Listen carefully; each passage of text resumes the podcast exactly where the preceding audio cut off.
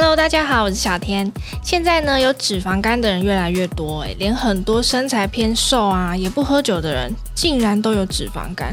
这其实是演变成肝癌的主要原因之一。这一集我们邀请到吴文杰医师，医师好。小天好，还有各位的观众与听众朋友，大家好，我是吴文杰医师。医师呢是肝胆肠胃专科的权威医师，今天要教大家名医的私房绝招哦，不用吃药就可以逆转脂肪肝吗？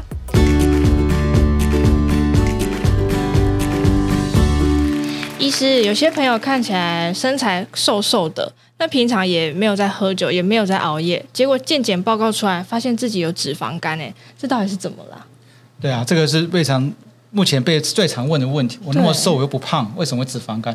其实脂肪肝它是来自于说肝脏的细胞有很多的油脂嘛，好存在里面，太油了嘛。那那个重量啊，油脂占整个肝脏的重量都大于五 percent 以上，就可以叫脂肪肝。哦，这是脂肪肝的定义对，对，所以它不一定是要很胖很胖，它只要肝脏存在里面，所以它脂肪肝的成因呢其实是两种哦。第一个就是你要有这个肝脏储存过多的这个脂肪哦，三酸甘油酯。它不管是你可能是因为你吃太油了，胆固醇过高，或者是你是这个糖尿病有这个胰岛素抗性的问题，造成这样子的机转，引起这个油脂都储存在它储存在肝脏太多。那第二个哈，就是说它的肝脏细胞本身又那个粒线体啊，很容易发炎，嗯，所以那个就是失效了。它原本可以代谢那个脂肪酸的脂肪的这个功能啊失效了，于是那个脂肪在肝脏里面造成的发炎，就是脂肪肝发炎，所以。不一定跟胖瘦有关，当然最胖大大部分的体重越胖的病人，当然脂肪肝越多。但是糖尿病的病人，尤其是糖尿病的病人，呃，甚至说有些是药物性的肝炎、药物性的肝病，它可能都会有脂肪肝的表现。哦，所以像这种患者，通常他有两 percent 的患者是吃药吃出来的。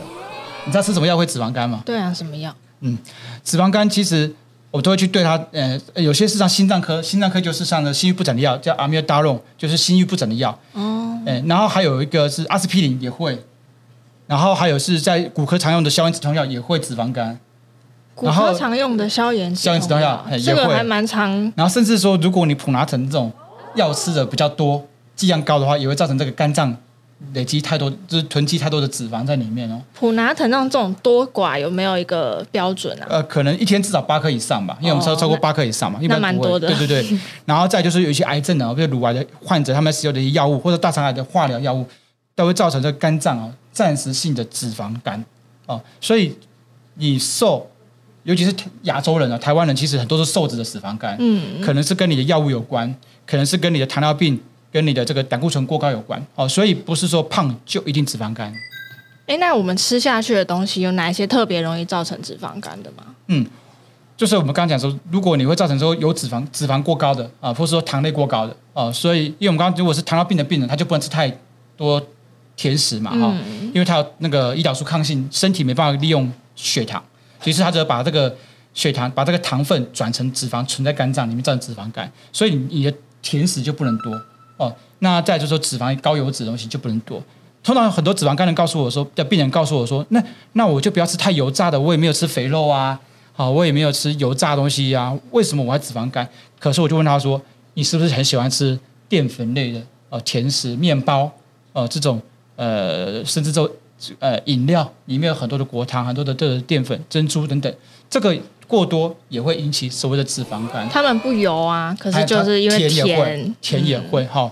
那其实你知道很好记的，你只要想说什么东西会让你变胖的，哦哦，它就是会让你造成脂肪肝。所以为什么我们说，只要你把你的热量的摄取给它下降，体重给它下降，只要五 percent 就好，不要多，就五 percent，你的脂肪肝就会改善。如果你肝脏不幸发炎了。不幸发炎，那你可能要到十 percent 哦。像你，像我们大概就六六十公斤，我七我我七十公斤好了，七十公斤大概你是十 percent，大概七公斤，你就是要降低七公斤，你的肝脏发炎才会好啊。如果你只是脂肪肝的话，那可能就降低个七十公斤的病人，大概就降低个三到四公斤，你就会好。所以减重、改善热量的摄取，都可以改善你的脂肪肝。让你不要再发作。嗯，那我们有看，常常会看到一些新闻说，有一些人是因为吃太多水果，想说哦很养生、很清爽，嗯，结果也吃出脂肪肝，一样是因为太甜的关系。糖分对，所以现在目前其实很多医师、营养师等等都已经推荐说，水果其实酌量就好，可能就是一份就好，或者说是不吃也还好。因为毕竟都是糖分比较多。对，因为台湾水果其实也真的很甜。对啊，其实大部分都是喝饮料喝出来的。哦，也也是，因为大家手摇杯就是一直买一直买。但是脂肪肝这件事情啊，如果放着不管，因为大家就是会很担心说脂肪肝它会不会又进一步变成，比如说肝硬化啊，变成肝癌啊？这个到底这是会的吗？对，当然是会。所以脂肪肝它不会很少很少突然变肝癌。嗯，但是如果你进到肝脏发炎的时候，原本脂肪肝变肝癌大概只有千分之一的这个机会哈，一千个带走一个。但是如果你到肝脏发炎了，可能都是百分之二了，可能一百个就会有两三个会到进到肝癌。如果你到肝硬化了，已经到发炎到肝硬化，那就更惨，那可能到十趴以上哦。所以脂肪肝这个四部曲啊，其实也像是脂肪肝，然后脂肪肝炎，然后脂肪肝的肝硬化，然后叫肝癌，这是四部曲。如果你在一开始就给它停止了，其实很简单嘛，一开始停止之后，你就不会进展到肝癌。所以大家要注意哦，除了脂肪肝之外，如果你本身是糖尿病的患者，你本身甚至你是一些呃胆固醇过高的一些慢性疾病的患者，你可能除了看看你超音波，看看你有没有脂肪肝以外，你可以借由抽血去看看你的这个肝脏呃纤维化的指数到底多高。譬如说，你可以用肝指数 GOT、GPT，嗯，还有血小板的指数，配合你的年纪，就可以验出一个所谓的 FIB-4 一个纤维化的指数，也可以告诉你说你现在到底有没有纤维化。如果有的话，那你就要特别小心，赶快去处理它，因为你你可能会进到肝硬化，甚至肝癌。假设你没有，你就不用怕，你就不是不用怕，你还是要小心的把脂肪肝慢慢的下降，但是就不用太害怕。那目前医疗院所也有很多是就所谓的像超音波这样的方式，去帮你看看你的脂肪肝的严重度，还有肝硬化的严重度，这个都也都可以辅助你去看看你现在除了脂肪肝之外，如果你没有发炎。里面到底有没有纤维化？如果有的话，就要特别小心。嗯，但其实这些事情常常都是健检的时候可以发现。对，没错。对，那大家还是定期的来做检查。如果喜欢我们这一集的早安健康 Podcast，记得订阅我们，然后留下你的五星好评。还有其他想听的内容，也可以留言告诉我们哟。这一集呢，我们邀请到肝胆肠胃专科的吴文杰医师接受我们的访问。那我们刚刚其实有说过，很多人都是久久做一次健检，那报告出来的时候被宣判说哦，你也有脂肪肝哦。那脂肪肝怎么这么沉默啊？它是完全没有任何的征兆，对不对？对，我们刚刚提到说脂肪肝有分轻、中、重哦，轻度的通常不会有症状，然后如果它没有发炎的话，就更没有感觉。对啊，然后肝脏本身也不是是一个沉默的器官，嗯、它只有肝脏到发炎到肿胀的时候，它那个肝脏的外外面的那个膜啊被撑开了，才会觉得不舒服，所以。轻度不会有症状，那我们讲到是有症状的时候，都已经到中度了，就是肝脏发炎了，而且 GOT、GPT 正常大概四十，啊，甚至现在目前新的标准可能到二十到三十左右。假设如果你到两百、三百，你还不一定会有症状哦。两三百你可能会其实有一点点的恶心，有一点点胃口下下降，不但是不会有一定有症状。但是如果你到一千、两千，那你就会恶心、想吐、没胃口、睡都睡不饱，甚至有些人睡眠就乱掉、错乱。这个时候肝脏就发炎，而且常常右边的右边的这这个肝脏的地方就会觉得胀痛不舒服，所以这个都是要非常小心。如果再更严重，就肝脏发炎的更严重，不管它的话，就是黄疸就跑出来了，眼睛就会变黄哦，眼睛眼球眼白就会变黄哦，所以这些这些症状哈、哦、都要特别小心，你可能是脂肪肝的这个情形发作啊、哦。那有些患者来看我们都以为是胃痛，说我做了胃镜都都都说我就吃不下，又恶心想吐又痛。以为是胃病，做了胃镜之后正常，其实后来做了超音波的发现，其实它是脂肪肝发炎的。但是这个状况其实是已经蛮严重的，嗯、对不对？好，那所以说我们呃，如果已经被发现说哦，你有脂肪肝，有没有什么天然的方法可以逆转它，或者是降低它发炎的风险？我我讲一个也算是印象深刻的案例，然后那这个这个是我在台北这遇到的，他。嗯，他是一个大概 BMI 有到三十几哦，三十二、三十三，那个肥胖的的一个男性的病患，然后其实蛮年轻，大概三十出头而已。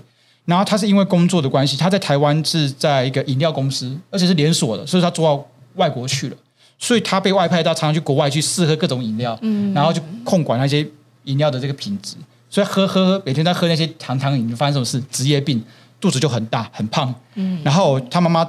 带他来找我的时候，就说啊，我的儿子回国，然后你帮他照一下看看怎么样。结果做超音波，脂肪肝是重度的，哦，然后肝脏发炎，GOT、GPT 都已经破表了，两三百以上。那病人说我没有什么症状，他只是单纯的检查一下。那所以这样的患者，我就跟他说，那你，你是爱吃吗？说没有，我也不爱吃。要不是为了工作，他才不喜欢去喝那些职业伤害，对，他是职业伤害。那我就说，那你这样子你有赚的比较多钱吗？好像也没有。所以因为这样子的情况下，我就其实那你还是把工作稍微调整一下。后来做了三个月多月，那当然我也建议他说什么，除了减重之外，工作调整之外，我也请他吃维他命 E 的，因为目前所有的药物里面。比较有效的就是维他命 E，A B C D 的 E，而且外面在卖一颗大概四百单位，我们都是请病人吃到八百单位，都是一次一天大概吃到两颗的分量。那因为国外的研究报告告诉我们说，一天吃两颗的分量，它可以抗氧化嘛。那肝脏的细胞可以抗氧化之后，它就可以避免掉那些油脂对肝脏细胞的发炎。哦，所以肝脏发炎的本身它就会下降，嗯，有效的下降。这个病人大概大概三个月左右时间，他工作调整，他有在吃这个维他命 E。然后含糖饮慢慢停掉，他体重很下降之后，他的脂肪肝从重度慢慢变成中度，然后甚至到最近他来看我的时候已经变轻度了，当然越来越越像越来越像型男了，然后就是所以这是很标准的，就是一个职业病造成的脂肪肝。然后维他命 E，当他肝脏发炎正常的时候，我就没有没有再请他吃了，嗯，因为他的这个脂肪肝的原因已经被纠正过来了，因为我们知道说有些研究报告告诉我们说维他命 E 吃太久也会造成一些。这个死亡率会增上升，可能跟这个色物腺癌有关。所以通常脂肪肝如果已经没有发炎的情况下，我就没有再没有再请他吃维他命 E，就也不能过量，就不能过量。而且我就请他说，那你就继续维持现在的正常的体重，不要再过重，饮食生活控制好，那定期最最终就可以了。所以这是一个蛮蛮一个 case，就是说告诉你说，饮食生活就是控制热量，然后控制体重，额外的营营养补充就是维他命 E 可以补充它。然后势必再用追踪的方式去超音波追踪，它就会给它改可以改善。真的是成功的逆转它，没有越来越严重。那、嗯、如果一般的观众，就是他可能没有这么严重，嗯、那维他命 E 它有需要补充到保健品吗？还是一般天然食物也可以？如果他是轻度脂肪肝，我是个人啊，因为我自己都会在吃维他命 E，大概我就是一天吃一颗啦。嗯哦，因为它毕竟还是有抗氧化，又可以。让你的肌肤啊什么都会比较好一点，抗氧化、哦、抗发炎的。对，抗发炎对肝脏其实我觉得有蛮有保护的效果。我会给他吃，我会自己会吃一颗。但是其实你维他命 E 也也可以从一些饮食去去做摄取嘛，比如说蔬菜类，比如说坚果类哦，都可以吃吃到吃到足够的维他命 E。那当然不是在强调维他命 E 啊，其实你的重点还是强调的是饮食的部分，嗯，不要过多的热量囤积。第二个，如果你是慢性疾病，譬如说你有这个糖尿病，你有这个胆固醇过高的问题，你要好好的治疗你的胆固醇跟糖尿病，因为这个胰岛素的抗性才是根本，脂肪肝的根本原因。好，所以维他命 E 只是抗氧化，但是它没办法解决那个脂肪囤积在肝脏里面，所以脂肪囤积在肝脏里面就要靠你一个，你少吃糖类，少吃高油类，让脂肪变少。